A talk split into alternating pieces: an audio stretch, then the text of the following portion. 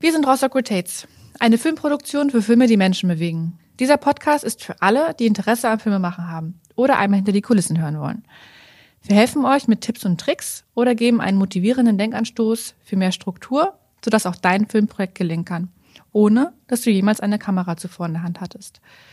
Wir lieben Film und beherrschen unser Handwerk seit mittlerweile über sieben Jahren. Das heißt nicht, dass wir nicht täglich was dazulernen. Das Besondere an unserer Arbeit ist unsere Arbeit. Wir geben immer 100 Prozent. Egal ob Werbefilm, Musikvideo oder Dokumentation. Kamera läuft. Set. Und bitte.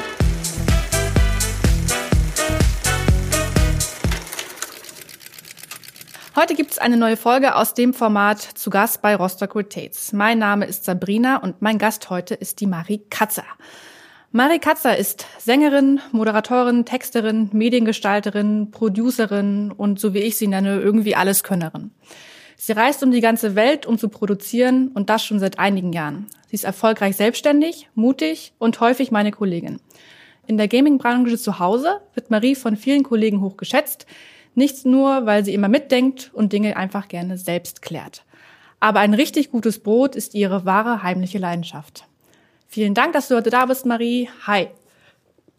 Hallo, das ist eine schöne Einleitung, ey. Also so viele nette Dinge in so kurzer Zeit habe ich jetzt schon sehr lange nicht mehr gehört. Er hat mir auch echt viel Mühe gegeben, hat doch nur einen Tag gedauert. Ja, habe ich gemerkt, du. Ja, schön, dass du heute da bist. Ich freue mich total. Mm, ist tatsächlich das erste Mal für mich, dass ich mit einer Producerin übers Produzieren reden kann. Weil normalerweise redet man ja auch über alles andere, übers Traveln und Reisen und äh, Filme machen und Musik. Aber heute soll es wirklich mal nur ums Produzieren gehen. Ich fange mal mit einer ganz einfachen Frage an. Wie fängt man eigentlich als Producerin an, Marie? ähm, okay, also ich muss da lachen, ähm, weil ich habe mir das eigentlich ehrlich gesagt ziemlich anders vorgestellt ursprünglich. Also ich bin selber gelernte Mediengestalterin. Ich habe meine Ausbildung damals äh, angefangen hier beim kleinen Regionalsender OS1 TV eigentlich ein Stück weit außer Not. Ähm, ich äh, bin extrem schlau, allerdings hat sich das in meinem Abitur nicht äh, so äh, deutlich gezeigt, sage ich jetzt mal.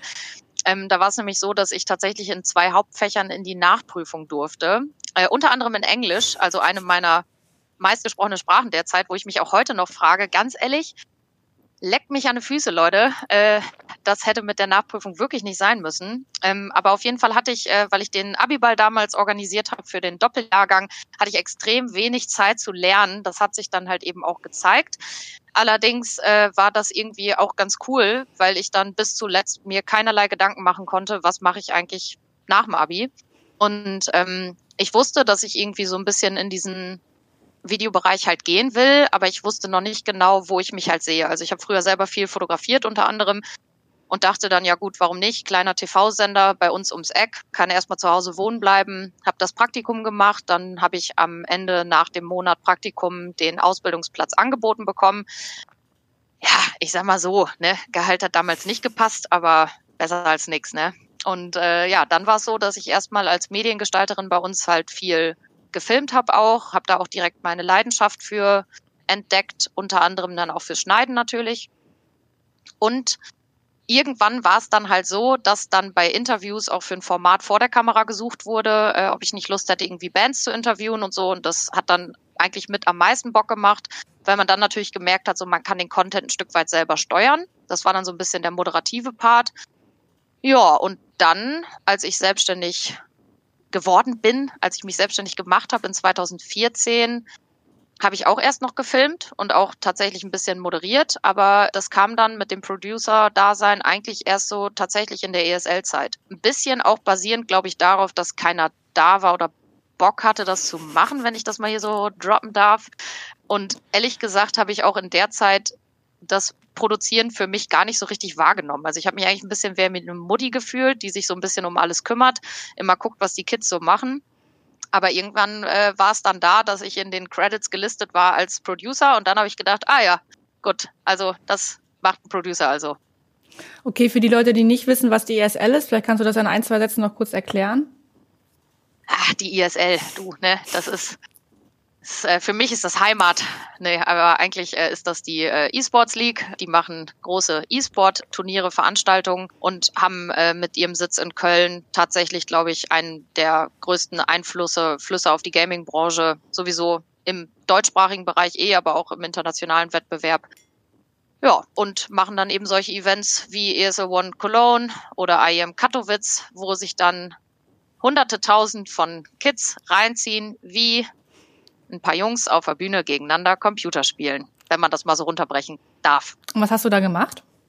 in der gesamten ESL-Zeit eigentlich die Interviews geführt, unter anderem aber halt auch eben koordiniert. Wir haben immer so eine ganz interessante Sache da, die nennt sich Hero Shots. Ja, das sind dann die Aufnahmen, die wir von den Spielern machen, wenn die vor uns stehen vor der Kamera und die Arme verschränken.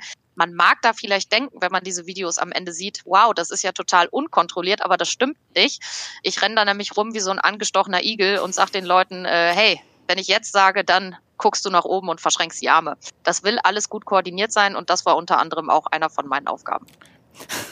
Du hast gerade schon, äh, ich, ich sag's mal so salopp auch gesagt, ähm, dass das Produzieren für dich so ein, ja, so ein schleichender Übergang war, ja so ein, so ein, so ein Prozess und dass du ja eigentlich so ein bisschen wie die Mutti warst, die auf die Kids aufgepasst haben. Ich habe witzigerweise letztens angefangen, ein, ein Buch zu lesen, das heißt So You Want to Be a Producer von Lawrence Terman und ich fand den Titel halt total spannend und der hat einen ganz witzigen Vergleich gebracht und zwar, dass man eine Produktion mit einem Dinner vergleichen kann, was die Aufgaben eines Producers angehen. Und ich habe da relativ lange drüber nachgedacht, also fast eigentlich irgendwie einen Tag, weil ich dann dachte, okay, ja, was ist eigentlich ein Dinner? Du brauchst eine Location, du brauchst Gäste, was mögen die Gäste essen, wann kommen die Gäste, du guckst erstmal, welche Gäste überhaupt miteinander klarkommen können. Da musst du über das Essen die Gedanken machen. Und ich habe wirklich sehr, sehr lange über diesen Dinner-Vergleich nachgedacht. Und ich, erst dachte ich so, hä, nee, es ist irgendwie nicht wie ein Dinner. Und dann dachte ich so, ja, irgendwie passt es total. Also wie, was denkst du, würdest du, womit würdest du eine Produktion vergleichen aus Producer-Perspektive? Weil mir ist nichts Besseres eingefallen tatsächlich. Also wenn du es gerade so sagst, äh, vorab kriege ich jetzt doch Hunger, habe eben noch groß getönt, äh, dass ich äh, kein Mittagessen heute brauche, weil ich ein ausgiebiges Frühstück hatte. Nee, ähm, ich glaube tatsächlich, dass so eine Dinner-Party, würde ich es fast eher nennen, als das Dinner an sich, da eigentlich schon ein ganz guter Vergleich ist. Also irgendwie kann man das schon so sehen, man ist irgendwie ein Stück weit wie der Gastgeber. Ne? Also man hat alles vorbereitet, die Leute kommen dahin. Und ich merke das jetzt, glaube ich, gar nicht so an diesem Gedanken, dass am Ende ein erfolgreiches Dinner ist, sondern wenn du dann halt eben vor Ort merkst, ah, die haben den Parkplatz nicht gefunden, die sind noch nicht rechtzeitig da, wir können noch nicht alle reinlassen oder sonstiges oder da hat noch einer jemanden mitgebracht und da reicht der letzte Stuhl, den wir da hingestellt nicht äh, haben, halt irgendwie nicht aus, oder wir haben zu wenig Sitzplätze. Und ich glaube, da ist halt das, wo der Producer für mich so ein Stück weit seine Rolle hat. Also ist auch derjenige, finde ich immer, der am Ende nicht ist, der am Ende auch gar nichts von der ganzen Sache hat, aber auf jeden Fall derjenige, ohne den das Ganze halt eigentlich nicht stattfinden könnte. Deswegen ist der Vergleich, glaube ich, ganz cool, aber grundsätzlich kann man das, glaube ich, auf so ein Stück weit jede Art der Veranstaltung halt irgendwie anwenden. Ne? Es könnte auch, sage ich jetzt mal, sowas wie ein Kindergeburtstag sein, wo am Ende halt genug äh, Goodiebags und Spielsachen für alle da sein müssen, damit alle beschäftigt sind. Und das Wichtigste am Ende des Tages, wenn das ganze Ding durch ist, man sich hinsetzt, ein Bier oder ein anderes Getränk zum Beispiel zu sich nimmt, dass man dann halt sagt, so Hauptsache, alle waren glücklich, was mit mir ist, ist erstmal ein Stück weit egal. Und ich glaube, das ist so eine Sache, die für mich dieses Producer-Dasein, glaube ich, ganz gut beschreibt. Okay. Was ist so das Wichtigste, was du bis jetzt in deinem Job gelernt hast? Das Wichtigste, was ich in der Zeit als Producer gelernt habe. Bis jetzt. Ähm, bis jetzt. Mm, das Wichtigste, was ich gelernt habe, ist, dass ich froh bin, dass ich mich nicht direkt dafür entschieden habe, Producer sein zu wollen. Ich habe oft das Gefühl, dass äh, die Dinge, die ich vorher gelernt habe und mitgenommen habe, eine riesige Rolle darin spielen, wie ich jetzt in der Lage bin, mit Menschen umzugehen. Wenn ich als Producer bei einem Dreh zum Kameramann sage, ich brauche den oder den Shot, ähm, weil den brauchen wir am Ende für einen Schnitt, dann bin ich echt oft froh darüber, dass ich selber schon eine Kamera in der Hand hatte und dass ich nicht so jemand bin, der halt sagt, ja, geh mal nah ran, dann gehst du wieder weg und dann drehst die Kamera einmal auf den Kopf. So einen unrealistischen Kram, den lässt man sich dann halt einfach nicht einfallen, weil man selber mal mit den Umständen gearbeitet hat, mit denen Kameramann halt eben auch zu kämpfen hat. das habe ich tatsächlich auch selber in der Zeit gelernt, wo ich gefilmt habe und mit Producern gearbeitet habe, dass dann sowas kommt wie, ja, kannst du gerade mal machen, dass der Hintergrund äh, verschwommen ist? Und dann stehst du da als Kamerafrau und sagst so, ähm, ja, aber wir sind draußen, es ist taghell, die Sonne knallt wie Sau. Was glaubst du, was ich jetzt hier machen kann? Ich bin kein Zauberer. Und äh, ich glaube, das ist eine ganz, ganz wichtige Sache, die ich da gemerkt habe. Der wertschätzende Umgang mit den Leuten, mit denen man arbeitet, der kommt unter anderem dadurch, dass man Verständnis für die Menschen hat, mit denen man arbeitet.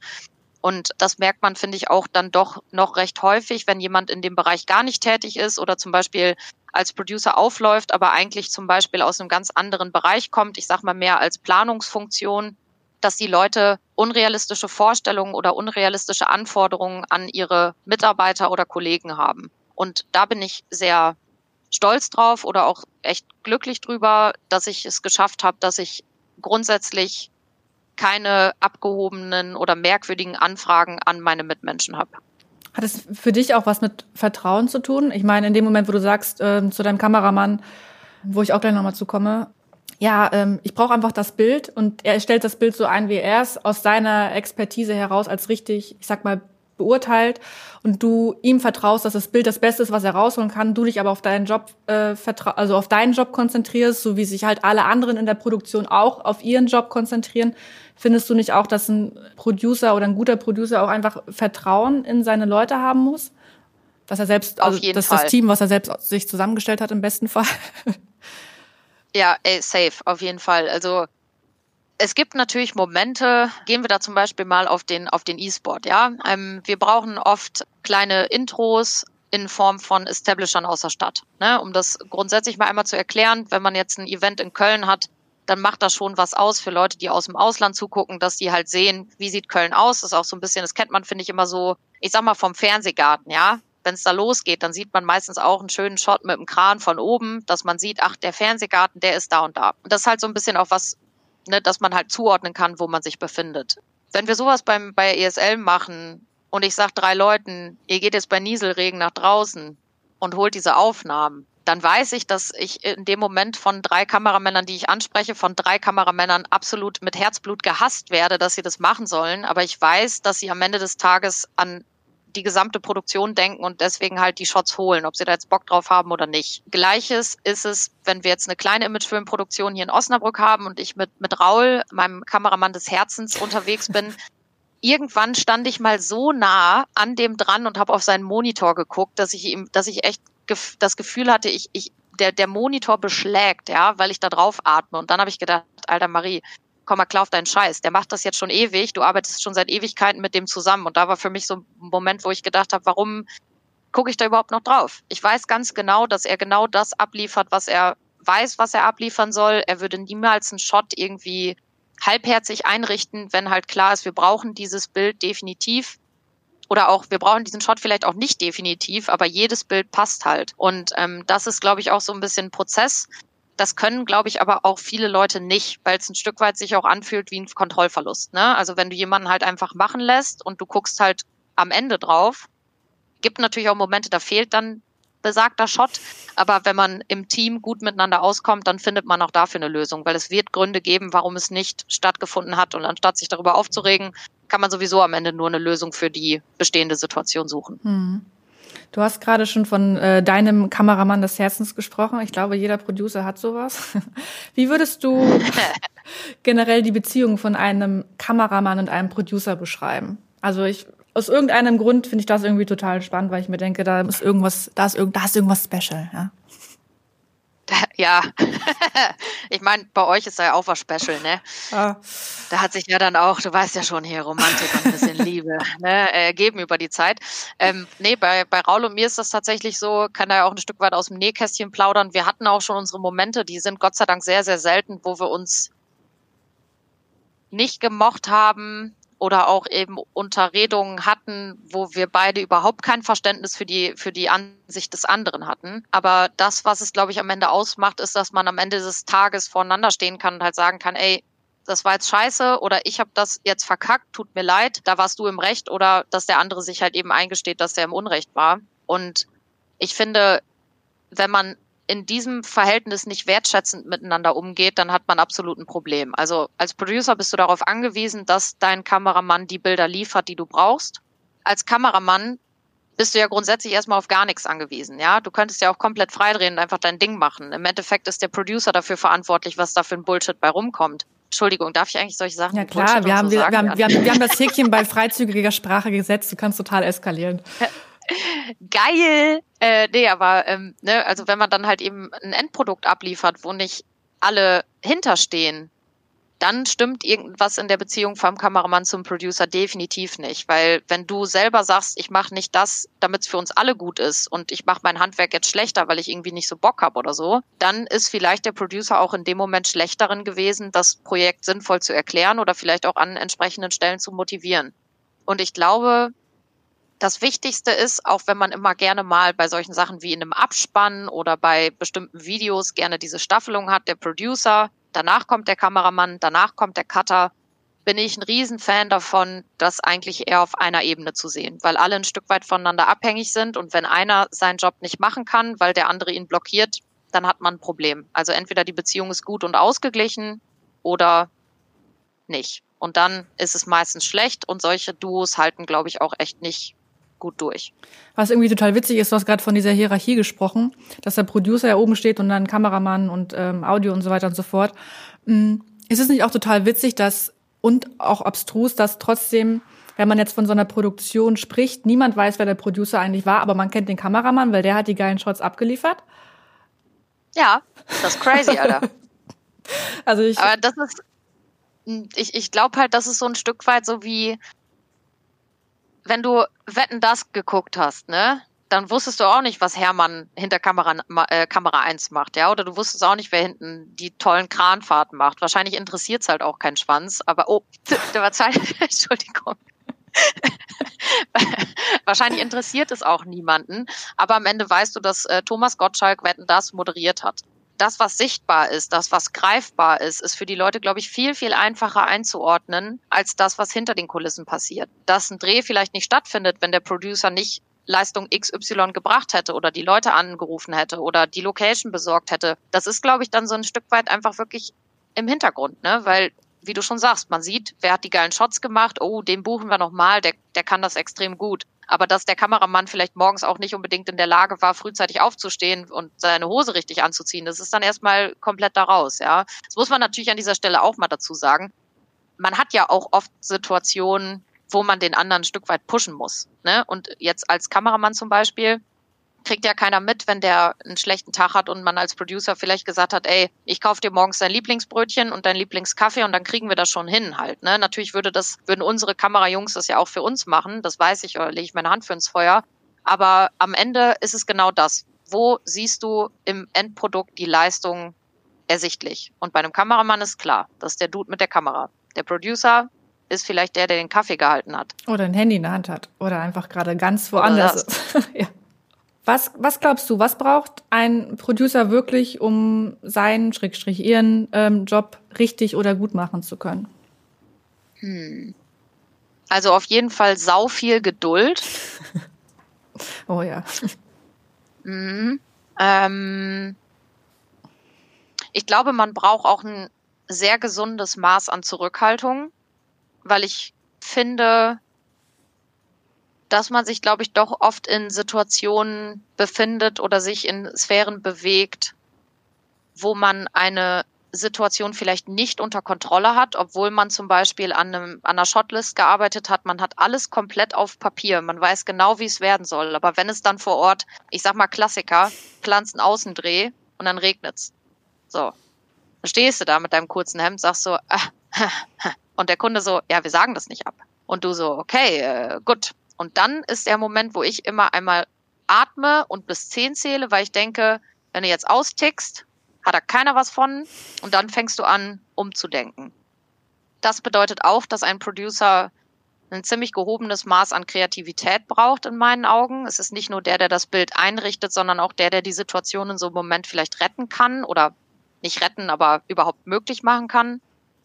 Und ich glaube, man braucht ein ganz gesundes Maß an absoluter Gestörtheit, um mit den Anfragen von Kunden und den Gedankengängen, die beim Gegenüber abgehen, überhaupt umgehen zu können. Das darf man nämlich auch nicht unterschätzen. Wie oft hatte ich schon sowas, dass jemand mir ein Beispielvideo geschickt hat von einem Büro komplett aus Glas, mega geil. Hey, wir hätten da gern so Kamerafahrten und so weiter und so fort. Und ich sag, gut, dann kommen wir mal vorbei und gucken, ob das bei euch möglich ist. Und dann fährst du da hin und das ist ein Betonklotz im Industriegebiet und nebendran sind 16 Baustellen und du kannst diese Bilder nicht leisten. Aber das heißt halt noch lange nicht, dass du deinem Kunden sagst, ja, das ist nicht machbar. Wir können bei euch nichts Schönes machen.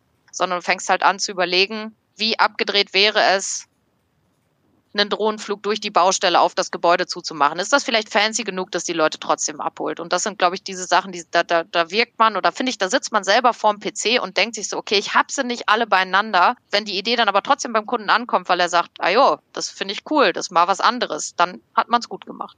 Mhm.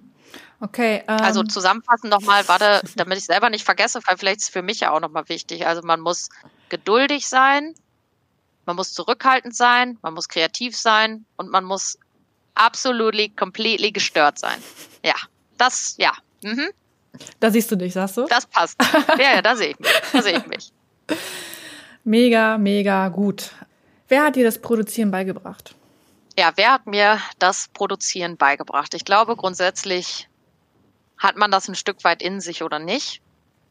Ich glaube nicht, dass es sowas gibt wie, wir treffen uns zum sechsmaligen Workshop und lernen, was es heißt, ein Producer zu sein.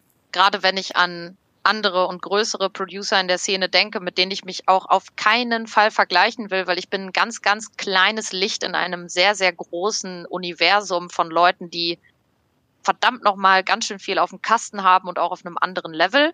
Ich glaube aber, dass es halt eben Menschen gibt, die einen auf diesem Weg ein Stück weit prägen wenn ich irgendjemanden betiteln kann, der mich so ein bisschen ins Producer-Dasein auch gepusht hat, dann ist das definitiv die gesamte OAP von der ESL. Ne, mit äh, Kani als, als Leitung auf jeden Fall vorweg, aber eben auch, also ich nenne die Namen jetzt einfach auch, wenn ihr als Zuhörer natürlich keine Ahnung habt, wer diese wunderbaren Menschen sind, aber äh, auch ein Marvin, Frank, ein Aria, auch ein Marco definitiv. Dadurch, dass wir so eng zusammengearbeitet haben und irgendwann klar war, die Interviews sind besser geworden. Die Jungs haben mir Feedback gegeben, welche Fragen ich sonst stellen kann. Ich meine, ich habe vorher nie Counter-Strike gespielt. Also es hat mich auch überhaupt nicht tangiert. Da wächst man ja auch ein Stück weit rein, aber das tut man auch, weil die Leute, mit denen man arbeitet, einem immer wieder das Gefühl geben, du machst es gut, du bist auf dem richtigen Weg, wir haben hier eine Verbesserung festgestellt. Und auch wenn dieses Feedback jetzt nicht unbedingt immer, ich sag mal, in Schriftform war oder dass man danach in einem super ausführlichen Gespräch darüber gesprochen hat, waren es dann doch die Sachen wie, ich sag mal, am Ende des Tages ein Schulterklopfen mit, ne, gute Arbeit, good job, wo man dann halt wusste, okay, ich habe was gemacht, was besser geworden ist und deswegen bleibe ich dabei und baue diesen Bereich weiter aus. Wen ich auch dazu auf jeden Fall nehmen muss, ist auf jeden Fall Raul, der mir an Punkt X gesagt hat, Alter, hör auf zu filmen, wir benutzen deine Shots sowieso nicht, wir filmen die ganze Zeit das gleiche und die ganze Kacke nützt eh nix stell dich an den Rand, mach dein Ding, laber die Leute voll, mach das, was du am besten kannst und erklär denen, warum wir das so tun, wie wir das tun. Ich glaube nicht, dass ihm das unbedingt so klar ist, weil ich glaube, ähm, dass es in dem Moment wirklich einfach auch verletzend gemeint war. Ne? Also wollte mir einfach sagen, dass meine Shots scheiße sind, aber das war trotzdem auch ein Push in die richtige Richtung, um für sich festzustellen, in dem Duo, in dem wir unterwegs sind, ist es einfach sinnvoller, unsere Ressourcen zu verteilen, dass ich ihm klar sagen kann, was wir brauchen. Ich meine, jeder kennt das, wenn man anfängt, filmt man bis zum Erbrechen. Am Ende wird's eine 1,30er, man hat Material für einen 20-Stunden-Film. Ja, ne, da kannst du dir dann überlegen, ob du die eine Position streichst. Und da hatte er auch absolut recht. Und seitdem wir das so machen, ist das Arbeiten auch einfach viel effizienter geworden. Ich habe das Gefühl, dass die Rollenverteilung halt einfach perfekt passt. Deswegen da auch an ihn. Und natürlich meine Eltern, danke Mama, danke Papa. Ihr habt mir nie den Mund zugehalten, auch wenn ich genauso viel gelabert habe wie jetzt, weil ich kann ja einfach immer diesen Punkt nicht finden, an dem ich meine Klappe halten muss. Und das hat mich äh, zu einem doch recht selbstbewussten Menschen erzogen. Und das war, glaube ich, auch ein Stück weit eine Basis dafür, diesen Job machen zu können. Krass, du bist wieder auf den Punkt zurückgekommen. Nicht schlecht. Hier muss man es haben, hier im Kopf. Ne? Schlau muss man sein. Bin blond, aber ich bin extrem schlau. Das bestreitet niemand. Ähm, ja, ja. was soll ich jetzt sagen? Was glaubst du, brauchen Producer einen ständigen kreativen Input? Hm. gute Frage. Ich glaube, dass es grundsätzlich nicht schaden kann. Ich persönlich bin aber zum Beispiel ein Mensch, der sehr oft doch überfüllt ist, einfach von, von Eindrücken und von Situationen ich glaube, so das erste Mal habe ich das so richtig gemerkt, als wir dann angefangen haben, so viel zu fliegen und so viel unterwegs zu sein, wie viel man doch einfach mitnimmt, auch wenn man nur in einem Hotel untergebracht ist in Shanghai oder sonst wo. Aber man geht vielleicht nur eine halbe Stunde raus, ist man ein Stück weit erschlagen von dem, was man noch nicht kannte und was man gerade das erste Mal gesehen hat. Natürlich ist sowas wie ein wiederkehrendes Event eine Sache, wo ich nicht irgendwie kreativen Einfluss brauche, weil im Endeffekt filmen wir Spieler auf der Bühne die Kreativität am Ende, finde ich, zeigt sich immer ein Stück weit im Schnitt. Aber natürlich ist es halt so, dass man sich öfter mal dann doch auch Ideen und Gedankenansätze irgendwie dazu holt. Aber ich finde, also ich mache das persönlich weniger aktiv, sondern es ist so, ich sehe ein Musikvideo und dann denke ich mir fett, cooler Künstler, cooles Video und dann gucke ich mir halt noch mehr Sachen von demjenigen an, aber eher so aus dieser persönlichen Motivation heraus, mir das dann einfach reinzuziehen, weil ich oft auch das Gefühl habe, je mehr Input ich mir hole, desto öfter erwische ich mich dabei, Dinge ja nicht abzukupfern, aber wo ich dann das Gefühl habe, scheiße, ich habe hier jetzt gerade eine Idee verkauft und die ist auch cool und ich finde die auch selber gut, aber eigentlich habe ich das irgendwo schon mal gesehen. Und ähm, deswegen ist für mich so kreativer Einfluss tatsächlich echt eher keine Ahnung, reisen, unterwegs sein, hier und da echt mal einfach ein gutes Buch lesen, was aber auch gar nichts mit dem Bereich zu tun hat, um einfach ein bisschen sich mal wieder ein Stück weit von sich selbst zu lösen und sich selber so ein bisschen persönlich, ich sag mal, wieder zu entdecken. Und das ist für mich als Input tatsächlich genug. Ich kann mir vorstellen, dass bei anderen Leuten anders ist, aber für mich funktioniert das so. Ja, wenn man die ganze Zeit unterwegs ist, dann, ja, so wie du sagst, bist du einfach irgendwann wahrscheinlich über, über, überfüllt mit allem, ne? Ist ja klar. Mhm. Ähm, mal eine ganz einfache Frage. An wie, oh ja, oh ja, jetzt bin ich gespannt. Nein, ist wirklich gar nicht schlimm. An wie vielen äh, Projekten kannst du gleichzeitig wirklich gut arbeiten? An einem. An einem. Ja, ich sag, wie es ist. Also klar, Multitasking, ihr Frauen, ihr könnt das doch, ja, bla bla, leck mir an Maha. ja, Multitasking, ihr Frauen, ihr könnt das doch, sagt man ja immer ganz gerne mal wenn ich wirklich, also es ist ja unmöglich, an einem Projekt nur zu arbeiten. Ich meine, wenn ich morgens aufstehe, klingelt das Telefon im schlechtesten Fall das erste Mal um acht. Wenn es gut läuft, an einem guten Tag erst um zehn, dann bin ich auch so richtig am Start. Aber man hängt ununterbrochen am Hörer. Man schreibt hier und da E-Mails. Ständig gibt's Anfragen. Also in der jetzigen Zeit ist das natürlich alles ein bisschen überschaubarer, aber grundsätzlich kommen die E-Mails ja rein. Ne? Also man setzt sich damit auseinander. Ich brauche manchmal, obwohl ich die Preise kenne, drei, Ange drei Tage, um ein Angebot zu schreiben, weil ich nicht in der Lage bin, einen Abschluss an einer anderen Stelle zu erwirken, wenn ich mich schon auf diese Sache konzentriere. Das ist jetzt nicht, weil ich irgendwie geistig schlecht aufgestellt oder eingeschränkt bin, sondern vielmehr, weil ich meinen Fokus halt eben auf die Dinge legen will. Ne? Weil ich auch sage, okay, dieses Projekt hat jetzt auch so viel Respekt verdient. Wenn Raul mir einen Link schickt mit einem Video, was er geschnitten hat, ich könnte aber gerade drei andere Sachen verkaufen, dann setze ich mich safe als erstes hin und gucke mir Rauls Video an und gebe ihm Feedback, weil der hat da jetzt drei Tage dran gecuttet. Vielleicht ist ihm mein Feedback auch egal, vielleicht gibt es auch gar kein Feedback, aber das spielt in dem Moment keine Rolle. Für mich ist das Wertschätzung dem Projekt gegenüber, sich halt auch direkt dann damit auseinanderzusetzen, wenn der andere liefert. Was natürlich da so ein bisschen dieses Problem ist, es entsteht, ich weiß nicht, ob du es auch hast, so quasi diese To-Do-Liste, die täglich länger wird weil man das Gefühl hat, man arbeitet irgendwie nichts ab. Oh, Aber ja. ich finde dann immer, wenn das Projekt halt da ist und du hast halt den Cut, dann geht das mega schnell, weil der Kopf auch wirklich frei ist. Das sind so die Tage, wo ich merke, ich sitze am PC, plötzlich ist es 16 Uhr. Ich habe keine Ahnung, was ich über den Tag gemacht habe, aber ich habe definitiv nichts an dieser Liste gemacht. Mhm. Und da merke ich, ich bin gerade voll. Ne? Da geht nichts mehr rein oder raus. Ja, also ja. Das äh, geht mir eigentlich quasi ja zu 95 Prozent so. Ja. Ey, aber voll nachvollziehbar oder nicht? Also Wäre halt irgendwie auch Bullshit. Das ist so wie wenn du ein Essen kochst, wo wir jetzt mal bei diesem Dinner-Vergleich bleiben. Du fängst nicht die Vorspeise an.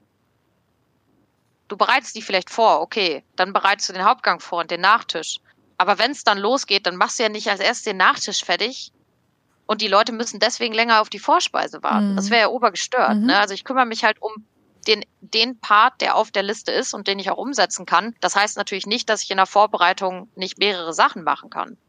Aber Hauptaugenmerk liegt darauf, am Ende in der richtigen Reihenfolge mit dem Inbrunst, mit der Inbrunst der Köche, äh, die die Zeit da reingesteckt haben, die Dinge von A nach B nach C abzuliefern.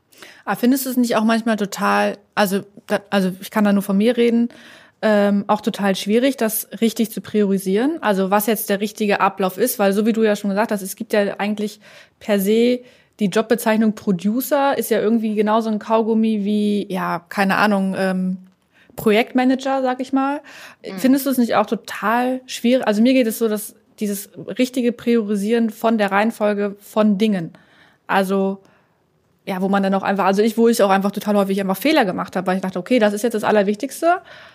Ja, nee, hättest du doch lieber ja. nicht so machen sollen. Also das finde ich zum Beispiel, das fällt mir manchmal einfach gerade bei so größeren Produktionen total schwer.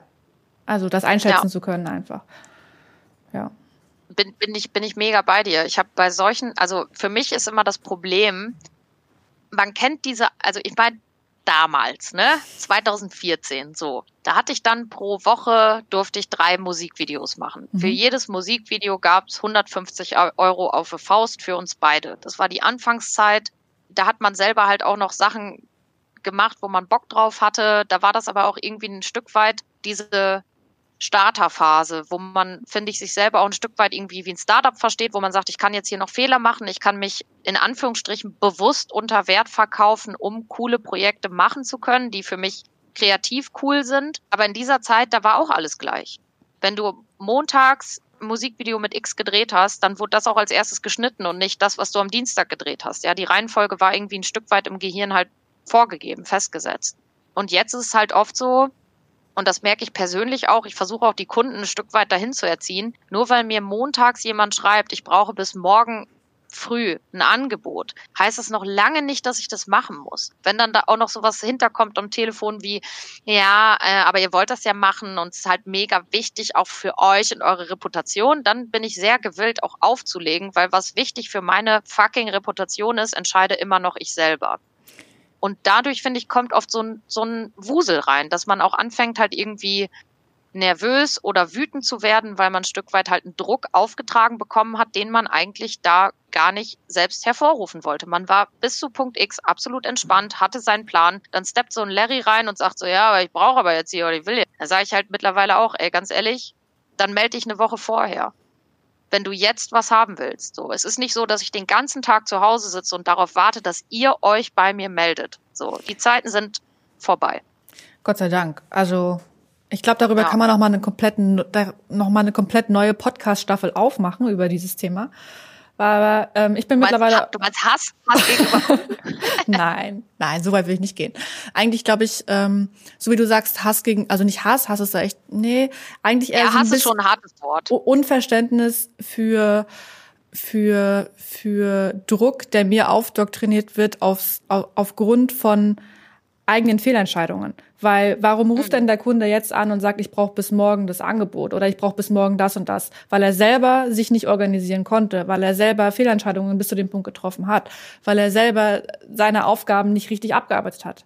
Punkt A. Punkt ja. B kann natürlich auch einfach sein, okay, ähm, das kam jetzt gerade wirklich rein. Wir haben wirklich nur drei Tage Zeit. Ich meine, wir kennen das beide. Es gibt manchmal einfach genau diese Produktion, entweder jetzt oder nicht, ähm, mhm. wo man dann selber aber auch entscheiden, also sollte, finde ich, möchte ich mich jetzt diesem Stress aussetzen oder nicht? So und genau. ähm, ja, also ich habe mittlerweile, glaube ich, schon ein bisschen besser verstanden und gelernt, dass es gar nicht mein, also dass ich mich diesem Druck gar nicht aussetzen lassen muss. Also ich kann ja selber entscheiden, ob ich jetzt meine E-Mails öffne oder ob ich jetzt an das Telefonat rangehe, abends noch um Classic, um halb eins nachts nochmal äh, meine E-Mails checke.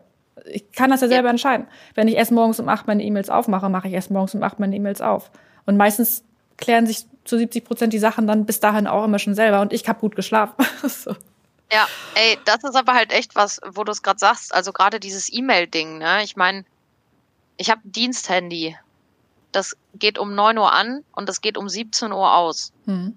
Als die Menschen gemerkt haben, dass sie mich auf dem Diensthandy nicht mehr erreichen, haben, haben sie meine Privatnummer gewählt aus hm. meiner alten E-Mail-Signatur. So, und dann kriegst du halt einen Anruf auf einen Samstag um 13 Uhr. Und ich bin da immer noch dran gegangen, die ganze Zeit und habe gedacht, ah scheiße, ja, ist wahrscheinlich mega wichtig und so. Und irgendwann habe ich angefangen, E-Mails zu schreiben auf die Anrufe und habe geschrieben, heute ist Wochenende. Wenn es wichtig ist, bitte hier hinschreiben. Wenn es nicht wichtig ist, dann telefonieren wir Montag. Mhm. Was schätzt du? Auf 50 E-Mails, wo ich das gemacht habe. Wie viele Antworten habe ich bekommen? Zwei? Eine. Oh. Halt, Alter, Ja. ne? Das ist halt dieses Gefühl von, oh Gott, wir müssen das jetzt auf jeden Fall äh, hinkriegen, wir müssen uns jetzt kümmern, ruf Marie an. Weißt du, als ob der Laden abfackelt, nur weil ich sowas sage wie, ah, okay, ich schicke euch die Datei dann Montag nochmal. Cla Classic in Mhm. letzter Zeit, klar wegen Homeoffice. Ah, Marie, wir haben äh, das Video, für das wir XY bezahlt haben und wo ihr ewig dran gearbeitet habt, wir haben das nicht runtergeladen. Mhm. ja. Alter, und dann kommt sonntags morgens der Anruf, verbunden mit einer Mailbox-Nachricht, ob ich das noch mal schicken könne, weil das wäre jetzt ja extrem wichtig. Dann habe ich zurückgerufen, weil da habe ich wirklich gedacht, okay, jetzt brennt der Baum. Ne? Schlimm genug, dass nicht runtergeladen wurde, aber das ist jetzt gerade schon Karias ist. So, rufst du an. Zu wann braucht ihr das denn? Nächsten Freitag. Und dann kommt Ja. so, ja, aber ich bin morgen äh, nur von äh, 11 bis äh, 15 Uhr am Platz, Kurzarbeit und so. Ich so, ja, dann ruf mich zwischen 11 und 15 Uhr auf den Montag an. Korrekt. Alter, was geht ab bei den Leuten, Mann? In solchen Momenten sitze ich da und denkst so, sag mal, ey, ne, also Corona hin oder her, aber die Leute haben halt den Anstand in dieser Zeit gerade scheinbar komplett verlernt und meinen, jeder ist 24-7 verfügbar, weil wir eh keine Jobs haben. An alle, die das denken, wir haben Arbeit. Sie ist wenig, aber ich habe noch zu tun. Sehr gut. Okay. Ja, ist es doch so. Total, Ganz ehrlich, ich total. nutze das jetzt gerade mal äh, für einen total klärenden, äh, klärenden Call. Hört auf, mich anzurufen sonntags, Leute. Schreibt mir bitte E-Mails, dann kann ich entscheiden, wann ich mich melde. Richtig. Danke. Na, jetzt komme komm ich jetzt überheblich rüber, bestimmt auch. Aber ja, ist mir auch egal. Ich äh, nehme das nicht zurück, was ich gerade gesagt habe. Okay, also können wir das so drinnen lassen? Yes. Aber auch mit deiner Nachfrage, ne? Sonst ist es nicht so witzig. Okay. Total wichtiges Thema von meiner Seite aus. Gerne unterschätzt. Wie wichtig findest du Vorbereitung für einen Producer? Für eine Produktion? äh, wichtig. Aber ich habe auch über die Zeit gelernt, dass sich einfach viele Dinge nicht planen lassen, an denen ich mich echt lange aufgehalten habe, ziemlich oft. Es gibt für mich immer so zwei, zwei Arten von Produktionen. Einmal für die Bestandskunden, wo du so ungefähr schon weißt, was sich erwartet. Du kennst äh, den, also du kennst deinen Ansprechpartner, du weißt, was für einen Stil die wollen. Ähm, und da geht es im Endeffekt oft dann, finde ich, nur um sowas wie Personalplanung und an welchen Tagen machen wir das. Es gibt aber auch Kunden, da kommst du da einfach gar nicht drum rum. Ich habe die Planung mittlerweile weniger angefangen für mich zu nutzen, sondern mehr als Briefing für die beteiligten Leute. Gerade wenn wir so Sachen hatten wie, ich meine, letztes Jahr äh, war ein krasses Beispiel. Das, das Jahr war so busy, dass wir teilweise nicht hinterhergekommen sind mit den Sachen, die wir gedreht haben, das zu schaffen, die zu schneiden. Und da haben wir das erste Mal richtig aktiv angefangen, andere Leute für Edits einzukaufen. Also vorher haben Raul und ich uns das immer aufgeteilt, aber das ging einfach nicht mehr. Ne? Also ich merke auch, wenn ich an so einem Level bin, ich hatte ja schon mal einen Hörsturz und wenn ich dann merke, ich, es hört nicht mehr auf, dass beide meine Augen äh, halt dieses Zucken, ne? wenn man nicht Mhm. mehr so richtig pennt und so, dann weiß ich, okay, es ist kurz vor Kante, jetzt muss irgendwas anderes gemacht werden. Und dann haben wir halt angefangen, Schnitte auszulagern, das war auch super gut. Und da habe ich die Vorproduktion eigentlich nur dafür oder die Vorarbeit nur dafür genutzt, einen Katalog zu erstellen, dass jeder weiß, woran er ist, dass jeder seine festen Tage und Zeiten hat, wann er was von wem bekommt. Hm. Und sobald irgendeiner failt, dass man direkt reingehen kann und sagen kann, okay, wir haben jetzt hier zwei Tage verloren, das heißt, der Kunde wird direkt informiert, wir brauchen nochmal zwei Tage länger. Mit den Kunden, mit denen ich das gemacht habe, hat das einfach gut funktioniert, weil die dann auch total akribisch sich daran festgehalten haben. Das heißt, am Ende, als der Edit kam, gab es nicht sowas wie, warum ist der Shot jetzt da und da oder sonstiges oder wir hätten da ja eigentlich lieber noch, weil die genau wussten, das ganze Ding ist komplett durchgetaktet in der Vorplanung ohne eine Location-Begehung. Sowas findet in der Regel bei uns nie statt, dass wir uns irgendwas mal vorher angucken können, um dann einfach zu sagen, okay, tatsächlich wurde dieses, dieses Videoprodukt komplett am Plan abgeliefert. Das heißt, die Feedback-Schleifen wurden direkt reduziert, es war sofort klar, der Song war vorher abgestimmt, wurde vom Kunden vorgeschlagen und so weiter und so fort. Und da gibt es halt Projekte, die funktionieren so und die sind auch cool so. Aber das sind nicht meine präferierten Projekte. Mir ist es am liebsten, wenn ich einen kleinen Leitfaden hab und dann fahre ich dahin und dann merke ich, das funktioniert nicht und dann kann ich anfange, richtig loszulegen. Dann kann ich da rumrennen, kann so ein bisschen äh, für mich auch vor Ort halt eben abschätzen, was man jetzt hier wirklich machen kann. Dann ist das so ein bisschen, die Shotlist bearbeitet sich von selbst on the fly. Das sollte natürlich eigentlich nicht so sein. Äh, aber für mich persönlich funktioniert es einfach extrem gut. Okay, also hast du quasi ähm, auch früher sehr viel Pläne gemacht und auch Shotlisten erstellt und Treatments und Abstimmungen und so weiter und so fort. Hast aber jetzt für dich quasi herausgefunden, dass der Workflow für dich eigentlich so gar nicht mehr so optimal ist. Genau, also einfach auch, weil die Kunden in der Zeit einfach auch oft nicht damit, ich sag mal, zurechtgekommen sind. Weißt du, du hast zum Beispiel irgendwie, wir hatten mal so ein klassisches Beispiel, da sollte eine Mitarbeiterin einen Off-Text einsprechen. Mhm. Ähm, weil wir quasi nur Shots von der Location hatten und sie sollte halt eben was darüber erzählen. Und wir haben halt dieses Briefing vorher rausgeschickt, ja, den Text auswendig gelernt. Und das ja. ist halt danach noch drei oder viermal passiert. Und irgendwann habe ich dann gesagt, ey, okay, wisst ihr was? Ihr kriegt gar nichts mehr vorher. Wenn überhaupt, kriegt ihr den Themenbereich als große Blase, über den ihr jetzt sprechen könnt. Aber wir definieren nicht, in welche Richtung es gehen wird. Und das war jetzt gerade bei diesen, bei diesen Interviews oder bei vorformulierten Sachen auf jeden Fall mega die Hilfe, weil wir in der, in der Zeit extrem in der Lage waren, Videos zu produzieren, die wesentlich authentischer waren als noch vor zwei Jahren. Also wie gesagt, letztes Jahr gerade extrem gut gelaufen.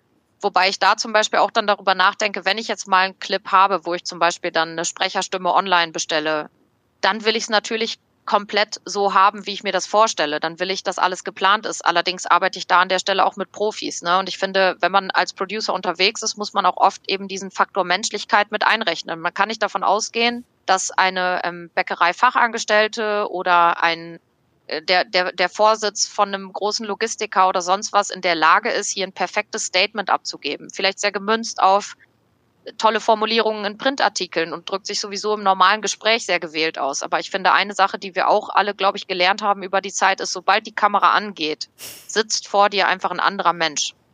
Total. Ne? Total. Also Auf jeden Fall, total. Selbst, ist, ist, ja, ist, ist, ja selbst bei mir so, ja. Und ich musste da gerade drüber nachdenken, aber es ist ja selbst bei mir so.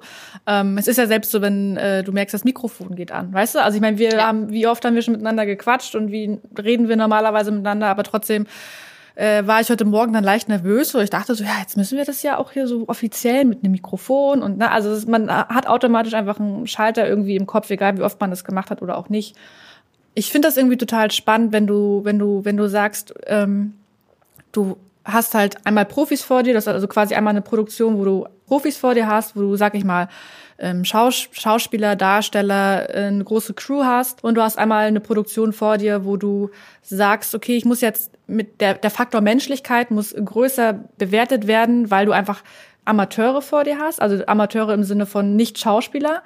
Hast du über die Zeit quasi auch dadurch gelernt? Also hat dich das als Producerin quasi irgendwie verbessert, weil du gelernt hast, okay, ich muss mit Schauspielern anders umgehen als mit der Realität, also mit der Realität von Produktionen, wo du einfach den Faktor Mensch größer berücksichtigen musst, weil ich meine, wenn man mal überlegt, die Produktionen mit Schauspielern sind ja sehr, sehr gering. Ne? Also du hast ja schon Leute, mhm. die man auch dahingehend erziehen kann. Also wenn du immer wieder mit Amateuren drehst, ich sag mal so im E-Sport-Bereich ist es ja eigentlich ähnlich gewesen. Die Spieler hatten ja früher auch nie Berührungspunkte mit Kameras und wenn du es immer und immer und immer wieder machst, werden die selbstbewusster. Die wissen schon, wenn sie dich sehen, weiß ich an einem Set, dann wissen die schon, ey Maria, ich muss jetzt die Arme verschränken. Dann, lach, dann lachst du halt und sagst, ja genau, aber halt andersrum.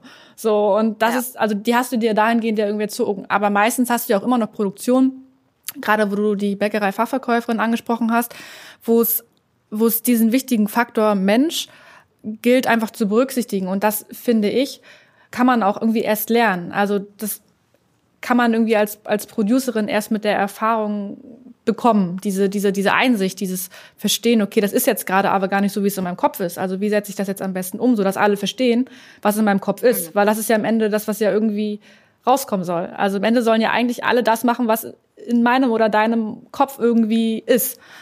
Oder wie siehst du das? Ich habe also grundsätzlich ist für mich so, ich gehe an alle Sachen gleich ran. Ein Unternehmen, was 20.000 in ein Video steckt, ist für mich nicht mehr wert als für ein, als ein Unternehmen, was ein Budget von 1000 hat. Mhm. weil das ist für mich schon der krasseste Cut. Wie oft ich das schon gemerkt habe oder wie Leute dann vor Produktionen zu mir gesagt haben, willst jetzt echt deine Buffalos anziehen und so dahin gehen? Leute, so sehe ich nun mal aus. Weißt du, wenn die Menschen das stört, dass ich keinen Blazer anziehe, dann tut mir das leid, aber ich bedecke auch nicht meinen Arm mit Tattoos, weil ich weiß, ein Unternehmen ist konservativ. Mhm.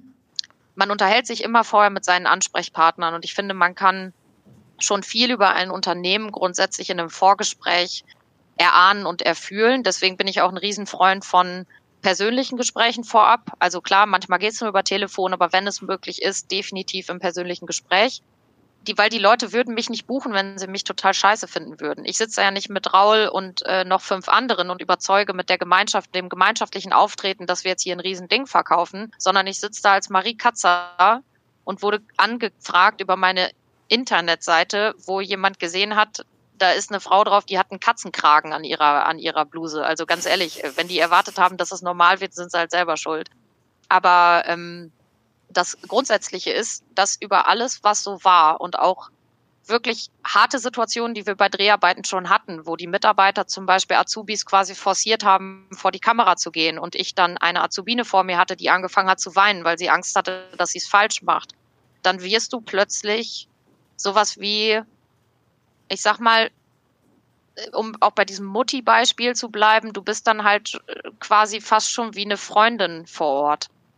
Man wird dann so ein bisschen derjenige, der ihm das Gefühl gibt, ich verstehe dich und du brauchst dich halt hier nicht unter Druck setzen. Und je mehr ich das auch einfach bei Drehs gemerkt habe, umso mehr habe ich gemerkt, man kann die Leute nicht dahin pushen. Es ist schön genug, jemanden im Unternehmen zu haben, der sagt, ich möchte vor die Kamera und möchte mein Unternehmen repräsentieren. Das muss man sich mal erstmal vorstellen, ja. Leute, die for free über ihren Arbeitgeber sagen, es ist cool hier und fangt hier an zu arbeiten, macht eine Ausbildung. Wie viele gibt's denn davon noch? Ja, wir hatten ja. auch schon Unternehmen, da haben die Mitarbeiter einen Huni in der Hand gedrückt gekriegt und dann wurde gesagt, du stellst dich jetzt aber dahin. Also auf einem Level des Abgedrehtseins, wo ich so denke, okay, wenn ihr eure Mitarbeiter bezahlen müsst für ein Recruiting-Video, dass sie sagen, hier ist es gut, dann fühle ich mich nicht wohl dabei, diese Videos zu produzieren. Mhm. Also funktioniert für mich nicht. Und da ist mir einfach aufgefallen, gerade eben, wie gesagt, also diese soziale oder emotionale Intelligenz, nenne ich es jetzt mal, die aufbringen zu können in solchen Situationen und zu sagen, die Professionalität spiegelt sich am Ende trotzdem wieder, weil wir eine gute Art des Schnitts haben, weil wir niemanden blöd aussehen lassen, weil wir Bildmaterial einsetzen, wo jemand, der, sage ich mal, vielleicht einen krummen Rücken von einer Haltung hat, nicht in Posen so gezeigt wird, dass er halt eben komisch dabei rüberkommt, sondern wertschätzend mit dem Protagonisten umzugehen. Das ist eine Sache, die ich auf jeden Fall mitgenommen habe. Und da ist für mich, ist es für mich halt total Wurst egal, ob da jetzt ein Schauspieler steht oder ob da ein Fußballer steht oder ob das halt eben, sage ich jetzt mal, der kleine Bäcker von einer, von einer Pizzabude halt um die Ecke ist. Ja, alle haben quasi das gleiche, den gleichen Umgang verdient. Es findet bei uns, glaube ich, muss es im Kopf stattfinden, an so einer Stelle zu sagen, okay, was ist meine Erwartungshaltung hier dran? Und wenn es ein Interviewpartner nicht schafft, in einem geraden Satz heraus rüberzubringen, warum er gerne in seinem Unternehmen arbeitet, dann sollte man ihm die Möglichkeit lassen, sich zu verhaspeln, aber ihm danach zu sagen, ey, ganz ehrlich, wenn es für, wenn's für dich in Ordnung ist und du fühlst, du bist dieser Mensch gerade und du fühlst dich so wohl, dann ist alles cool. Und ich finde, das ist auch was, ich glaube, da kannst du auch ein Lied von singen. Die ersten fünf Minuten mit, bei einem Interview mit einem Fremden sind immer scheiße. Und jo. irgendwann kommt der Punkt, da fängt es an zu laufen. Man begegnet sich auf einer guten Ebene. Der Interviewpartner hat bestenfalls das Gefühl, man hat sich nicht auf ein Interview vorbereitet, sondern man hat sich auf die Person vorbereitet und man ist ready dafür, dass derjenige auch mal was sagt, wo er sagt, oh scheiße, können wir das nochmal wieder rausschneiden. Und man kann ganz offen und ehrlich sagen, ja, können wir. Weil wir verlieren hier keine Zeit, es geht hier nur um dich und du bist der wichtigste Part von diesem Video. Ob du 1000 Euro im Jahr verdienst oder 100.000. Was für ein Producer willst du sein?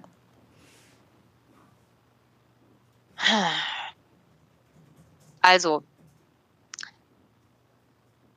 wenn man in Osnabrück Imagefilme für kleine Firmen macht und auch für große Firmen, dann wird man oft so was gefragt wie, war das dein Traum?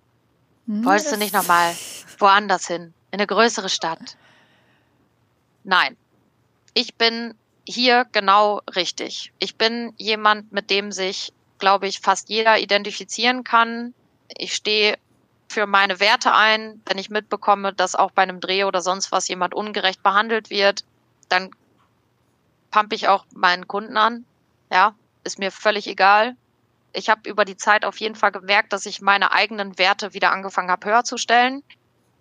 Zum Beispiel Stichwort äh, Sexismus, wenn man als die kleine Frau Katzer, nee, die süße Frau Katzer zum Beispiel vorgestellt wird bei einem Dreh, dann äh, fühle ich mich absolut äh, dazu berufen, dahin zu gehen und zu sagen, so sprechen Sie nicht mit mir. Sie kennen meinen Namen, Marie Katzer. Hallo, ich bin hier für die Produktion zuständig, weil es gibt einfach solche Sachen, die lasse ich mir nicht mehr gefallen.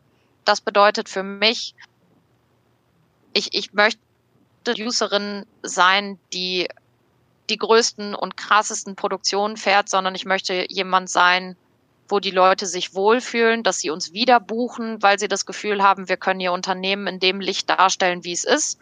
Und ich möchte immer jemand sein, den man danach anrufen kann und auch sagen kann, wir haben hier jetzt ein Feedback, aber ich würde gerne nochmal darüber reden. Ich möchte deine Meinung zu unserem Feedback hören, anders als eine zehn Seiten Excel-Tabelle, wo äh, jede Sekunde quasi nochmal nachträglich besprochen wird. Das bedeutet im Endeffekt, um es kurz zu fassen, wo ich extrem schlecht drin bin, wie ich jetzt am heutigen Tage in diesem Podcast merke, ich möchte jemand sein, auf dessen Expertise sich die Menschen verlassen, weil sie das Gefühl haben, dass ich nicht da bin, um Geld zu verdienen, sondern um ihnen möglichst das zu geben, was sie sich wünschen und was sie brauchen.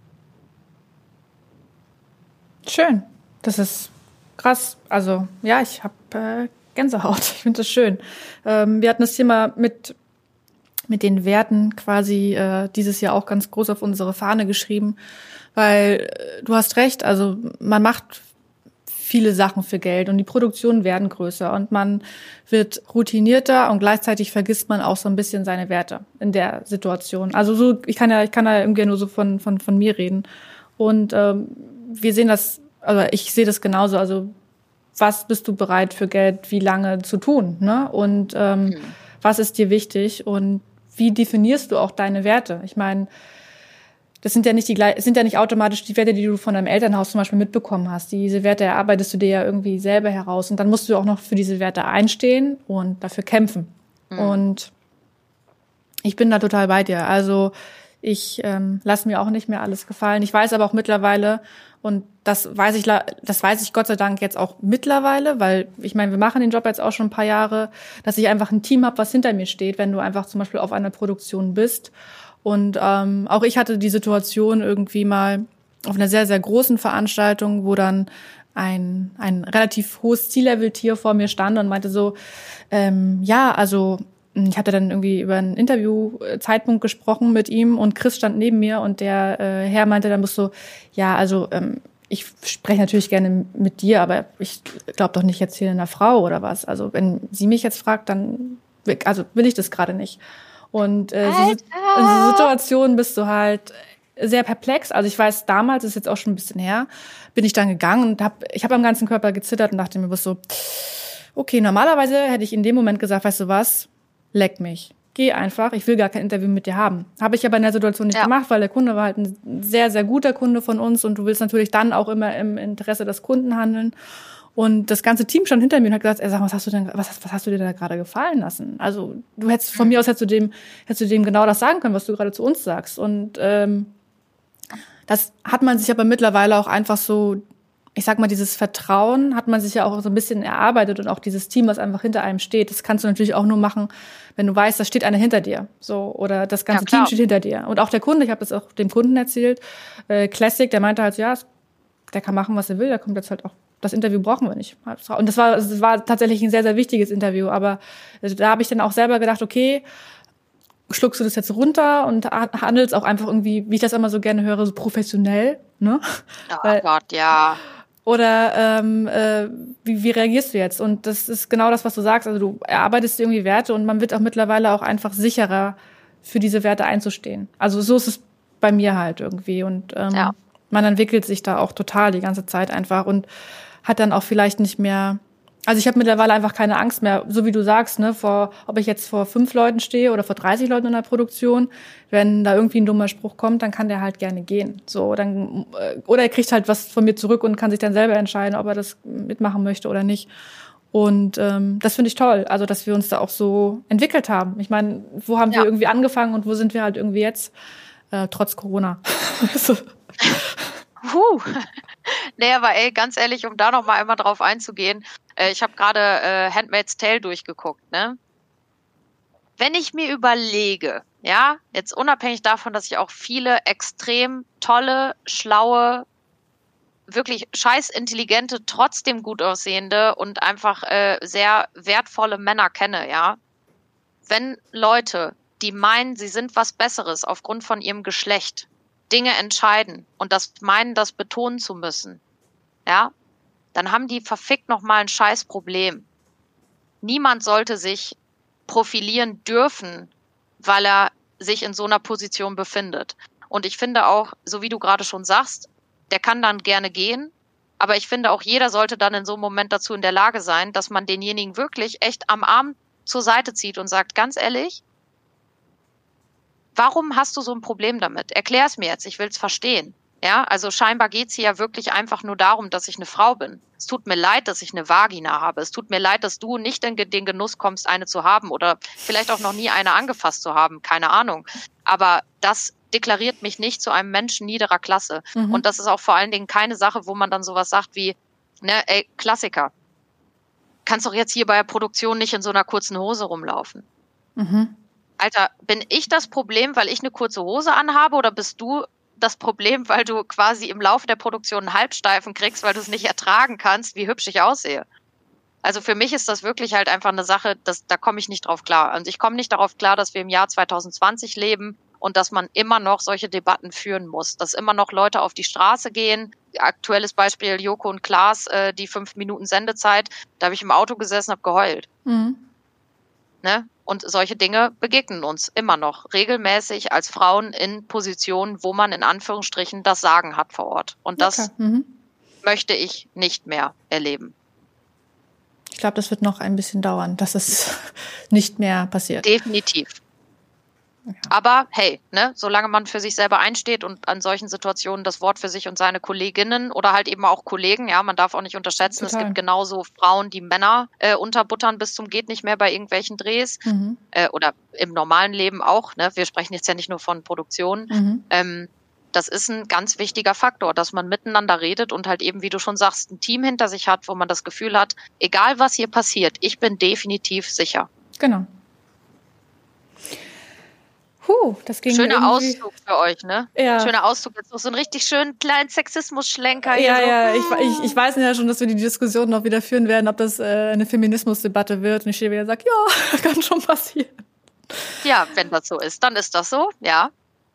Okay, ähm, der letzte Punkt hier auf meinem super vorbereiteten drei äh, Zetteln, die ich hier gemacht habe, ähm, heißt, ein Producer macht, dass Dinge passieren. Was sagst du dazu?